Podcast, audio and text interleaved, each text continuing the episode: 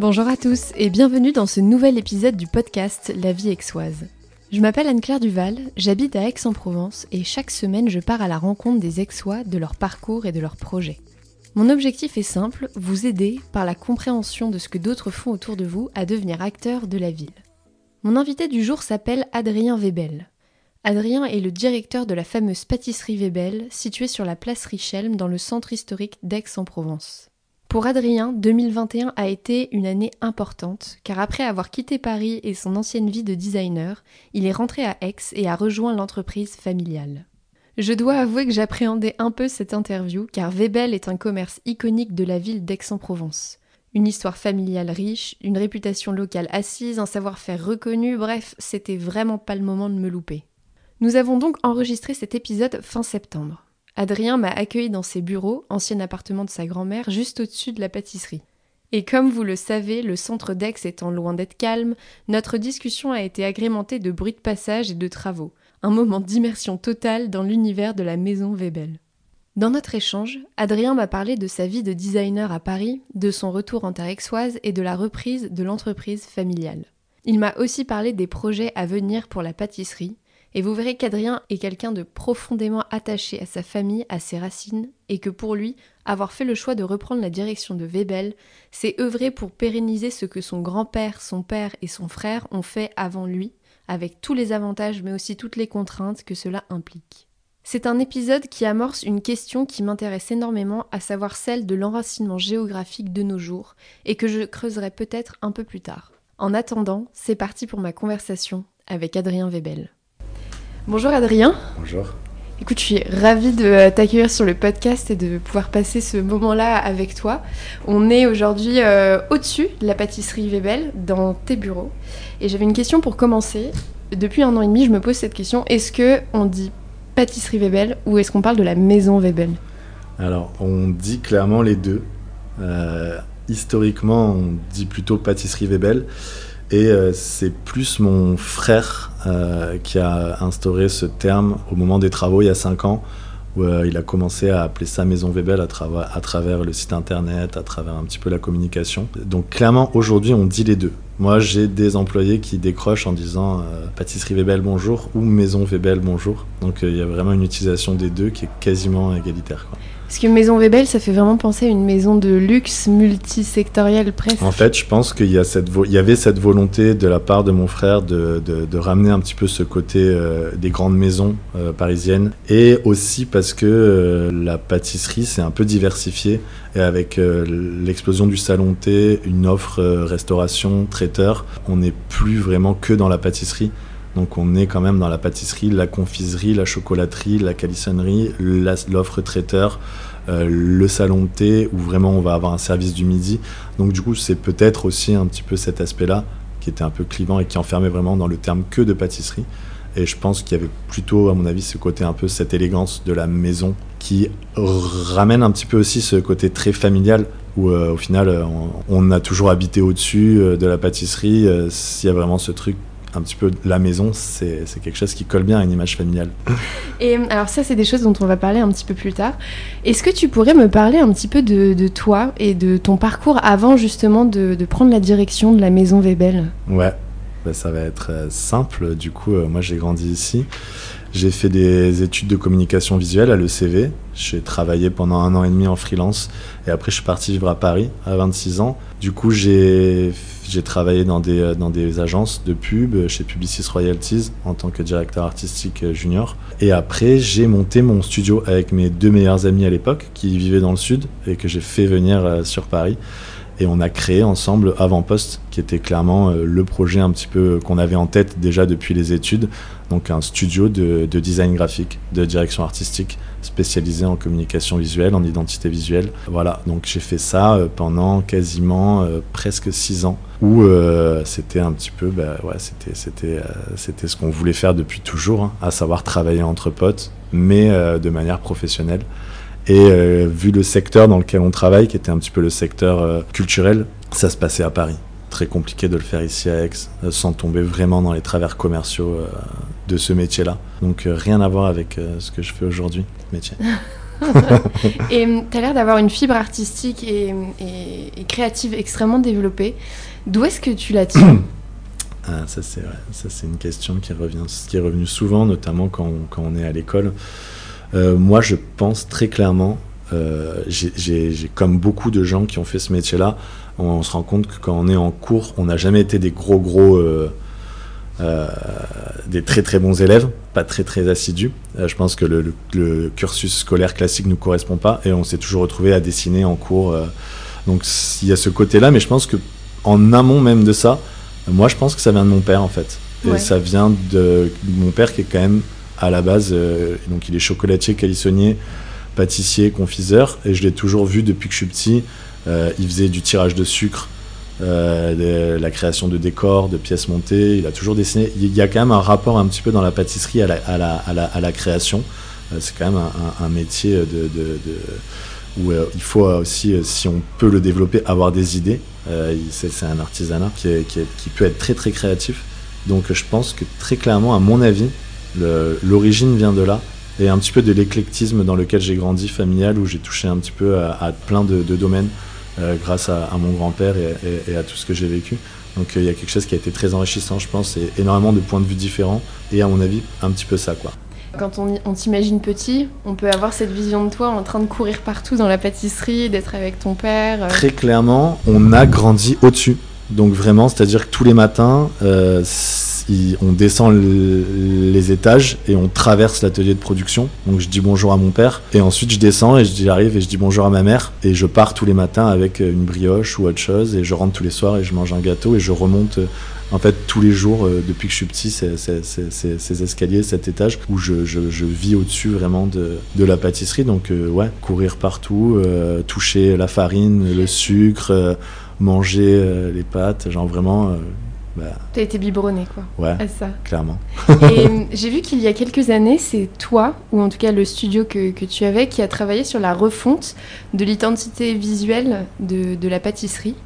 Est-ce que tu pourrais me parler de ce projet? Alors, c'est pas. Donc, ça, c'est une information qui est un peu du coup faussée. Il y a cinq ans, mon, mon frère, qui était euh, gestionnaire de la pâtisserie, a décidé de refaire euh, une refonte globale. Et pour le coup, j'ai juste choisi la couleur aujourd'hui, la couleur lavande.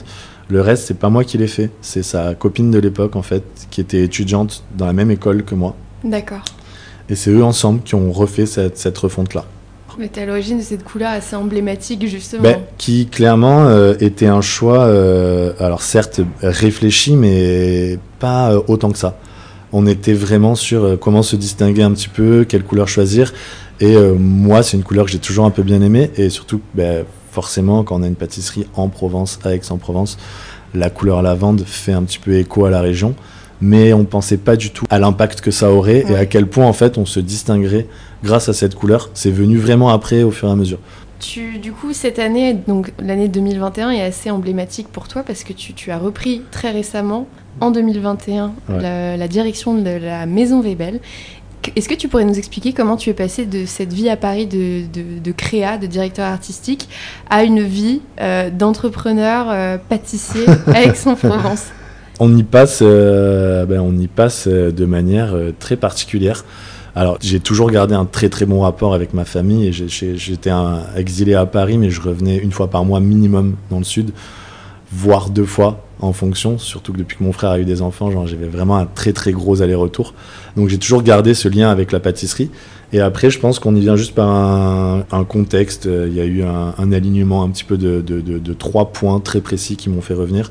Euh, euh, j'étais un peu lassé de Paris, très très fatigant, très usant comme vie, euh, surtout quand on est jeune et qu'on est un petit peu dans ces milieux-là.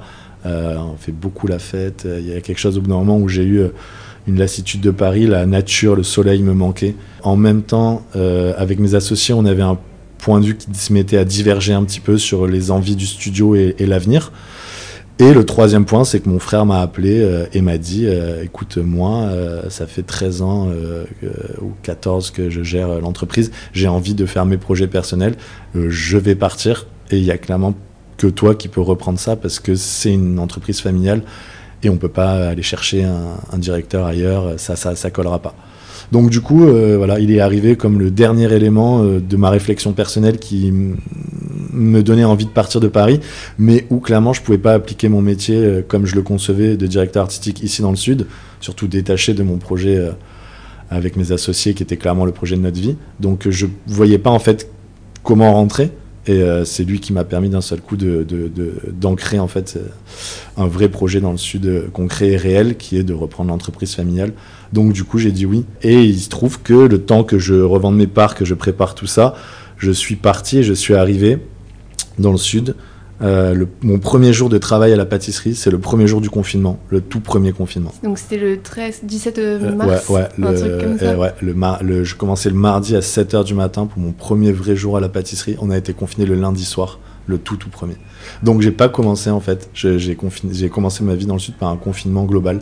Et comment tu as réagi justement à cette, à cette annonce euh, Alors, un, le confinement, j'imagine que tout le monde a réagi à peu près pareil, c'est-à-dire mal, mais de savoir que tu n'allais pas pouvoir euh, commencer, que tu, ça allait reporter à on ne sait pas quand. Bah, très clairement, en vrai, pour être vraiment honnête, j'étais très stressé de commencer. Parce qu'en fait, c'est l'entreprise familiale, mais dans laquelle j'ai quasiment jamais travaillé, euh, à part à Noël pour donner un coup de main de jour. Donc quand je suis arrivé avec mon frère, l'idée c'était pendant un an de faire une petite passation, donc où je devais prendre tous les postes de la pâtisserie du service, euh, pas la partie production bien sûr, parce que c'est un, vrai métier euh, de, passion euh, où il faut une qualification un petit peu longue. Mais du coup, j'avoue que ça m'a presque rassuré quoi. Enfin d'un côté je me suis dit waouh. ça a fait que décaler l'échéance. Ça, hein. ça, ferait que décaler l'échéance, mais d'un côté il y avait un truc presque rassurant. Après c'était tellement énorme et tellement incroyable d'un point de vue personnel et, et social j'avoue que j'ai pas, on, juste on n'a pas trop de choix, qu'on le prend et, ça se fait et c'est comme ça. Mais du coup, euh, ouais, comme je devais commencer euh, en tant que serveur et euh, en même temps à la boutique et en même temps en étant bah, le fils du patron et en même temps on est attendu un petit peu au tournant, on a une pression supplémentaire où on n'a pas le droit à l'erreur, n'ayant mmh. jamais fait ce travail-là, parce que j'ai jamais porté un plateau, jamais servi en boutique, j'avais quand même une, une pression. Donc ouais, c'était assez fou, mais ça a commencé comme ça quoi. Et quand est-ce qu'a été ton premier jour finalement Si c'était pas euh, bah, en du, mars? Bah, du coup, euh, on a fermé euh, six semaines. Le premier confinement, il a duré deux mois ou trois mois, je sais plus. Nous, pendant six semaines, on a fermé. Et puis, on avait le droit d'ouvrir à emporter, mais on avait quand même décidé de fermer. Pour, parce que voilà, on connaissait pas encore un petit peu. on s'est dit que c'était plus, plus safe de faire ça. Et puis, on s'est rendu compte en fait que clairement on allait réouvrir parce que les gens déjà nous demandaient énormément, on leur manquait. Nous, on avait envie de produire et, de travailler. Donc là, on a réouvert et j'ai recommencé comme ça. Mais du coup, dans un entre-deux, parce que n'ayant pas euh, le service à table, ni le salon thé, j'ai commencé que à la boutique. Et ça m'a permis quand même un petit peu de prendre mes marques plus facilement, plutôt que d'arriver tout de suite dans un double travail super intense où on connaît rien euh, du tout. Euh, donc c'était plutôt cool en fait pour moi, pour mon expérience personnelle. ça m'a permis pendant un mois et demi de, me, de, me, former, de me rôder à la vente, vraiment. Euh, à la caisse, à tout, euh, et avant de basculer euh, dans mon double jeu. Métier. Ouais, salon et vente. J'ai une question, tu en, as brièvement parlé il y a quelques minutes. Comment est-ce que tu as géré la question de la légitimité quand tu es arrivé? Alors, je suis légitime dans tous les cas ayant le, enfin, le, nom, c'est-à-dire que ça reste ça reste mon nom euh, qui est écrit sur l'enseigne, sur les boîtes, donc on ne peut quand même dans un sens que être légitime à ce niveau-là. Je pense que la vraie légitimité, après, on la gagne euh, juste par l'effort et par le travail, où euh, j'ai clairement, je suis pas arrivé en montrant que c'était moi qui allais décider. Je suis rentré comme tout le monde et au même niveau que les autres. C'est-à-dire qu'il n'y avait pas de, j'ai fait toutes les tâches, voire plus. là où les gens avaient une pause tous les 8 heures, j'en prenais pas. Euh, j'ai taffé euh, voilà, pour montrer que clairement euh, on pouvait compter sur moi, que j'étais au même niveau que tout le monde, qu'il n'y avait pas de favoritisme. Et je pense qu'après, ça, c'est le, le, seul et vrai moyen de gagner la confiance des gens avec qui on travaille. Parce que sinon, dans tous les cas, je reste un arriviste au niveau du travail. Par contre, n'oublions pas que c'est mon grand-père qui l'a fondé, c'est mon père qui l'a repris. J'habitais au-dessus. Depuis que je suis petit, j'ai connu toutes les évolutions et toutes les étapes. Euh, donc en ce sens-là, je reste légitime parce que je pense que j'ai une connaissance globale de l'entreprise qu'aucun autre employé n'aura. Donc je reste légitime à ce niveau-là. Après, la légitimité en tant que futur dirigeant, je l'acquiers uniquement en travaillant plus que les autres et euh, en étant là pour les autres. Pour les autres et en faisant, euh, voilà, on, ne va pas commencer. S'il faut aller chercher un truc sous le web, c'est moi qui vais. S'il faut nettoyer un endroit, c'est moi qui vais aussi. dans un premier temps, du moins, c'est ce que j'ai fait. Quoi. Je vais basculer du coup sur un sujet, on va parler vraiment de la maison Webel euh, et de son histoire. Et je voudrais commencer juste par un sujet. Euh, tu m'as dit, et je l'ai vu en passant devant, que la, que la, pâtisserie avait été fermée pendant trois semaines. Euh, vous avez fait des travaux, c'était le bazar devant un peu tous les jours. Est-ce que tu pourrais nous expliquer à quoi vont servir ces travaux et qu'est-ce qu'il va y avoir de nouveau? Les travaux là maintenant qu'on a fait trois semaines, c'est vraiment des travaux d'amélioration des conditions de travail des employés. On a, euh, c'est vraiment de la pure, euh, euh, c'est pour la production. Il n'y a rien d'esthétique. tous ces travaux-là, ils ont déjà été faits il y a 5 ans. la boutique, elle est très très belle et je pense qu'il n'y a pas besoin d'apporter autre chose. Là maintenant, c'est vraiment l'espace pour les gens qui y travaillent. C'est un vieux bâtiment. on sait que c'est compliqué. C'est des petits espaces, des ateliers qui sont morcelés. Euh, on a grossi aussi quand même très rapidement, donc du coup les espaces de production sont plus du tout adaptés.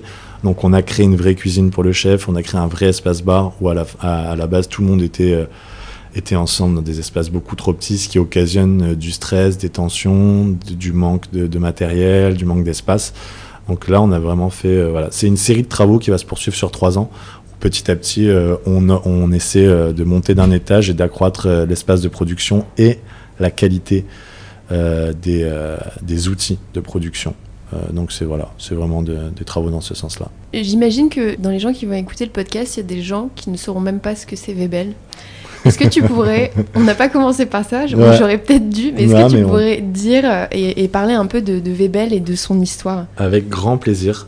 du coup, ben, donc c'est l'histoire de, de, mon grand-père qui, après être passé par différentes euh, maison euh, et pâtisserie dans la région, euh, a décidé en 1954 de fonder la sienne et qui du coup a racheté ce magasin et a, et a, créé la pâtisserie Webel avec sa femme Denise. Donc petit à petit, au début, ils ont acheté la pâtisserie, puis ils ont acheté de plus en plus les étages un petit peu au-dessus pour agrandir cet espace de production. Donc euh, c'est devenu une pâtisserie emblématique de l'époque de mon grand-père qui, a, créé tout, seul euh, cette entreprise et qui a été repris par mon père. Donc euh, mon grand-père avait deux, deux fils et, mon père du coup a repris a repris l'entreprise. Il a travaillé avec lui, donc il, est, il a passé ses brevets de maîtrise de pâtissier, chocolatier, calissonnier, glacier et confiseur. Il était compagnon du Tour de France aussi. Donc c'est voilà, c'est quelqu'un qui a quand même développé une vraie passion pour ce métier et euh, qui euh, a repris les rênes, je sais plus exactement en quelle année, je crois que c'est en 87 ou un truc comme ça. C'est marqué sur ton site. et du coup, euh, voilà, il a repris l'entreprise. Entreprise qui, du coup, mon père donc, a travaillé avec, avec ma mère et qu'il a, qu'il a, où mon frère l'a repris en 2006, je crois. Donc voilà, la troisième génération, mais cette fois pas en tant que pâtissier, l'a repris en, en tant que gérant et euh, la gère, donc la gérer du moins depuis 2006, où mon père petit à petit voilà est, euh, sorti un petit peu de l'entreprise et resté quand même là hein, euh, à regarder à surveiller mais du coup voilà c'était à un moment donné donc c'est une entreprise familiale où je travaille encore aujourd'hui avec ma mère à la vente qui travaille depuis 30 ans où j'ai encore une employée qui a commencé à travailler à la boutique avant que je naisse donc qui m'a connu, euh, voilà, euh, j'étais même pas encore né, je travaille encore aujourd'hui avec elle, ça fait 35 ans ou 36 ans maintenant qu'elle est euh, dans l'entreprise, et où on a quand même, voilà, cet esprit très familial, où j'ai aussi mon cousin des fois qui vient aider à Noël, ma sœur quand elle était en France qui venait aider. On, on, est une, une vieille pâtisserie artisanale, familiale, qui traditionnelle, qui n'a pas bougé et qui a juste essayé un petit peu de, de s'accroître et, et, qui a grappillé à la boutique d'à côté pour s'agrandir à un moment donné. Voilà ce qu'est la pâtisserie Bébel. En parlant de pâtisserie iconique, dans Aix-en-Provence, il y, en a, il y en a une autre qu'on peut pas louper, c'est Béchard. Exactement. Comment est-ce que tu différencierais Béchard et Webel Alors Béchard qui est une pâtisserie encore plus vieille que la nôtre, hein, puisque c'était carrément euh, avant 1900 qu'ils ont ouvert. Euh, voilà, on a toujours, depuis, depuis toujours, depuis que je suis petit, euh, il y a toujours eu euh, une concurrence, même pas assumée de notre part, hein, mais juste naturelle par le fait que on, était des pâtisseries emblématiques sur Aix. Aujourd'hui, la différence, elle se joue à plusieurs niveaux. Je pense au niveau déjà des produits qu'on propose. Donc nous, on a un salon de thé, ils en ont pas. Donc on a toute une offre de traiteurs et de restauration sur place qui est complètement absente chez Béchard. Au niveau des certains produits, que petit à petit, eux ne produisent plus. Hein, ils font plus de gâteaux de soirée. je pense qu'on a une offre de gâteaux plus large en termes de choix. Euh, et après, je pense que ça se joue surtout sur le design de la boutique, où euh, ben, chez Béchard, euh, la boutique, elle n'a pas changé depuis au moins 50 ans, je pense. Hein. C'est exactement, tout, rien n'a bougé alors qu'on a quand même pris un vrai virage de la modernité, euh, je pense, chez Webel, avec un design d'une boutique euh, beaucoup plus parisienne, on va dire, et avec un, un, euh. design beaucoup plus soigné, avec une attention sur, sur, sur les détails, sur le choix des matériaux, et où on rentre quand même clairement, on a gardé la tradition, mais on est vraiment dans la modernité. Mm. Je pense qu'aujourd'hui, très clairement, pour quelqu'un qui connaîtrait pas les, les deux enseignes, ce serait le, premier marqueur de, de, de, vraie différence entre, entre eux et nous. Euh, après le reste, euh, ça, ça appartient un petit peu. Ça, c'est les exois qui peuvent vous dire un petit peu ce qu'ils préfèrent. Hein. Il y a bah, toujours eu. Euh, c'est un peu la team Coca-Pepsi, quoi. Hein. j'ai entendu, j'ai entendu des gens pour définir Webel et l'expliquer mm. à des, des, personnes qui n'habitent pas à Aix, dire que Webel était le Laduré d'Aix. Ouais, alors je pense que ça, c'est clairement dû au choix du design de la, fin, de la communication mm. visuelle que mon frère a mis en place il y a 5 ans, où on peut quand même faire un parallèle avec euh, le design graphique de la durée, euh, avec notamment toutes ces petites enluminures et tout ces, voilà, cette application de motifs. Euh, je pense que ça se joue clairement là-dessus. Sur la couleur aussi un petit peu pâle, où la durée joue sur une différence de couleur rose, vert, bleu, dans des tons pâles. Donc ça rappelle un petit peu. Et puis après, par aussi l'élégance. Euh, c'est-à-dire l'heure à chaud euh, sur les impressions euh, des, des, boîtes chocolat ou calisson. voilà, ce, design un peu poussé est, très élégant parce qu'après le reste, bah, on fait pas de macarons. Donc, non, clairement. Mais voilà, on, a aussi un petit peu cette image dans la boutique. Pour beaucoup de gens, on, on est allé chercher un petit peu les codes des très belles enseignes parisiennes ce qui dénote dans le sud, euh, notamment à Aix-en-Provence.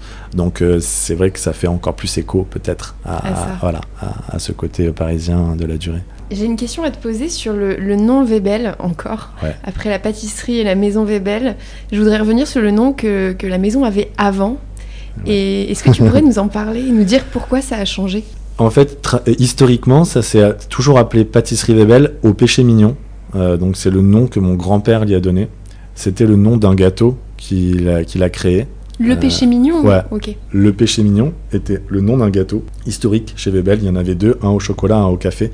Moi, à titre personnel, c'est un gâteau que j'adorais et qu'on a arrêté de faire à un moment donné. Euh, c'est mon frère qui a décidé, au moment des travaux, de, d'enlever le terme au péché mignon qui avait toujours été écrit sur la devanture parce que de 1 au péché mignon, c'est un nom euh, qui n'est pas singulier, c'est un nom qu'on retrouve partout en France, dans d'autres enseignes. Donc c'est vrai que ça, perdait un petit peu cette singularité.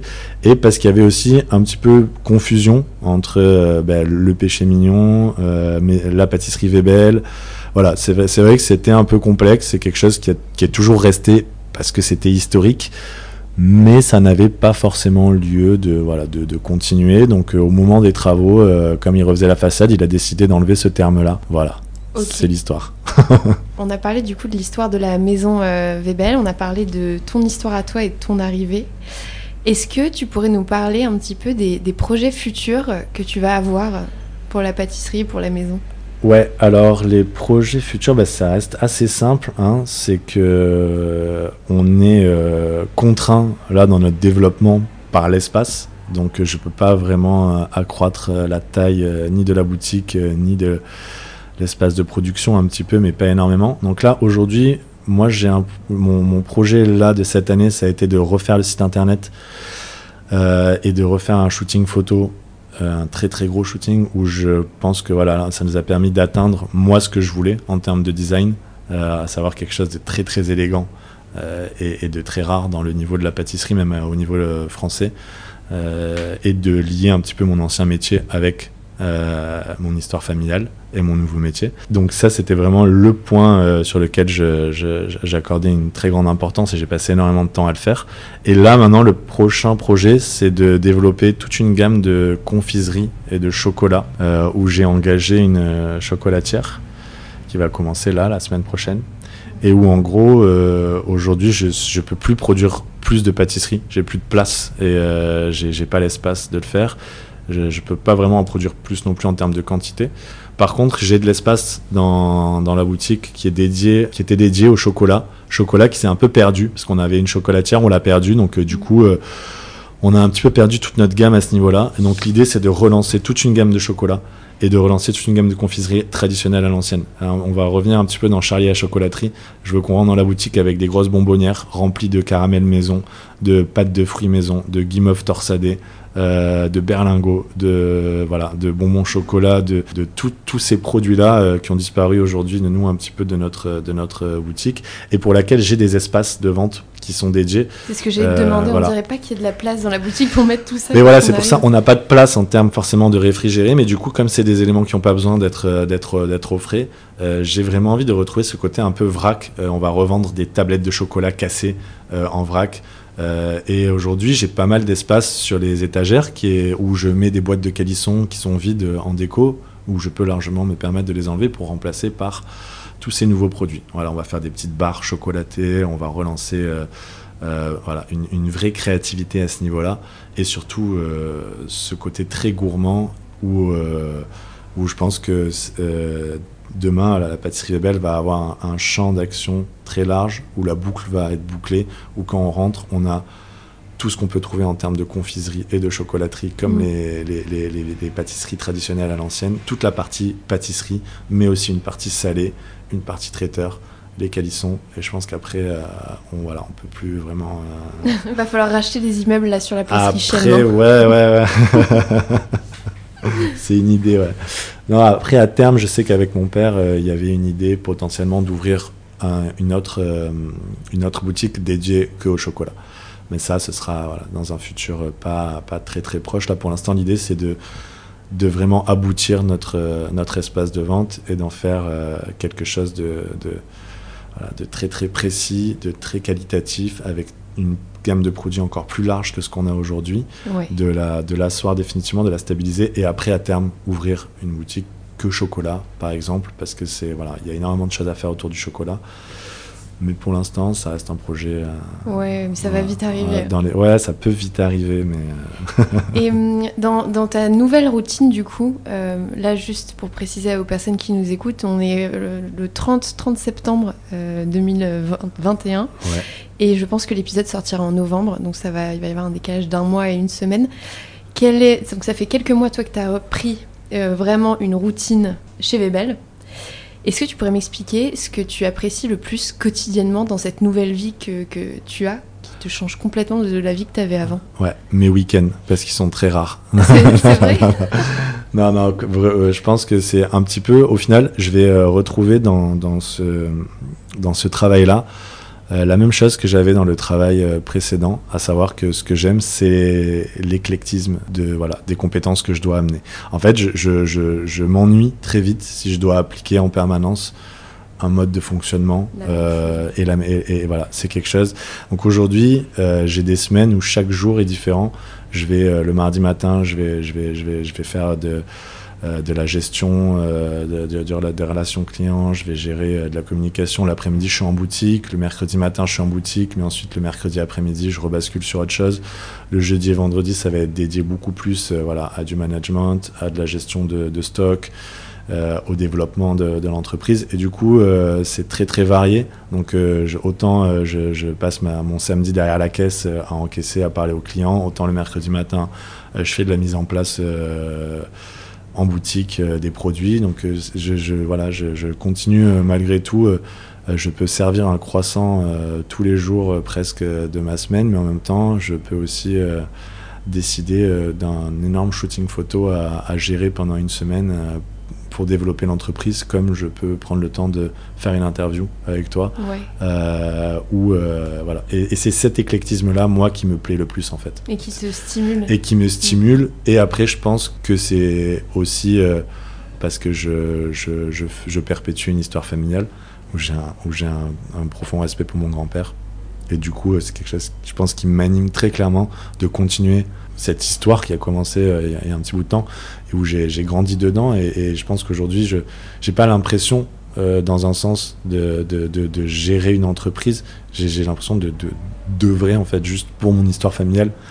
Alors même si après concrètement, euh, techniquement, j'ai voilà, j'ai un poste de directeur général et je fais tout ce qui va avec, mais c'est pas pareil, je pense, quand on, quand on défend son nom que quand on travaille pour une enseigne Ouais. autre. Ouais, Il y a ouais. vraiment quelque chose qui se perd un peu entre les deux. D'un seul coup, la frontière devient super mince, surtout quand on travaille avec sa mère et son père encore. Parce que du coup, Tout le monde ne serait pas capable de faire ça, je pense. hein. non, tout le monde n'est pas capable, je, je pense, mais c'est vrai que ben, il il y a quelque chose de, de- de très très particulier quand je vais le matin au travail et je, je me rends en fait, euh, j'ai grandi au-dessus de la boutique, Mm. Euh, donc il y a vraiment quelque chose où le, la, la frontière ne se fait plus, on n'a pas l'impression d'arriver au travail, en même temps oui, on travaille avec sa mère, donc on peut passer en- au même moment à la vente, d'un pur moment de vente, à un moment aussi très personnel. Donc c'est très compliqué de, de, de, C'est ce que je voulais te demander. Comment, comment est-ce que tu essayes de, de garder, si tu y arrives d'ailleurs, ou si tu en as envie, de garder cette espèce de limite entre ta vie pro et ta vie perso? Il y en a pas. Très clairement. Non, franchement, mais au même titre qu'il n'y en avait pas avant dans mon ancien travail, parce qu'en tant que directeur artistique, euh, j'habitais avec mes associés, donc on était colocataires, donc on passait 90% de notre temps ensemble. Euh, et on avait clairement ce, pas de frontières non plus, où c'est euh, le soir, en préparant à manger, qu'on rebondissait sur des idées créatives qui allaient nous amener à faire la communication du client le lendemain matin. Et en même temps, on travaillait toute la journée ensemble alors qu'on était super potes. Je pense que j'ai, au final, je l'ai, je l'ai jamais vraiment eu cette Ouais. frontière. Et je pense qu'en vrai, euh, j'aime bien ne pas l'avoir, même si je sais qu'elle est aussi euh, très bénéfique dans un sens, parce que c'est bien des fois de couper et d'avoir ces moments où on est au travail, où on est après dans sa vie personnelle.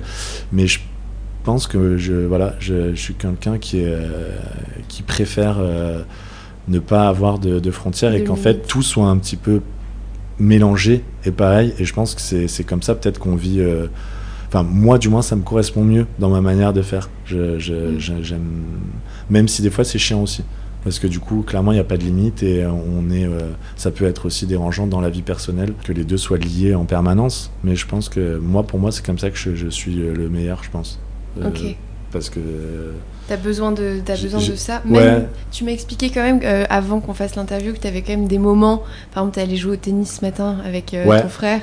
Il y a quand même des moments où t'arrives à avoir qui sont qui durent pas forcément euh, 40 heures, mais mais qui existent. Ouais, ouais. Pour te non, non, mais bien euh. sûr, hein, j'ai plein de moments quand même en dehors. Là, c'est vrai que c'est très intense parce que c'est un peu lié à ma prise de fonction, où quand on arrive et qu'on doit euh, gérer une entreprise de, de presque 40 personnes, où on ne connaît pas tous les, tous les process, tous les fournisseurs. euh, avec beaucoup de, il y a eu beaucoup de, de sorties aussi de personnel et de rentrées avec le côté euh, Covid Mm. et cette crise un petit peu. euh, donc, je passe énormément de temps là, mais à terme, c'est pas non plus l'idée de faire 60 heures par semaine toutes les semaines.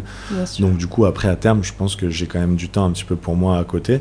Mais euh, c'est vrai que quand même euh, c'est très familial. euh, donc du coup les week-ends aussi, ça peut se passer avec la famille.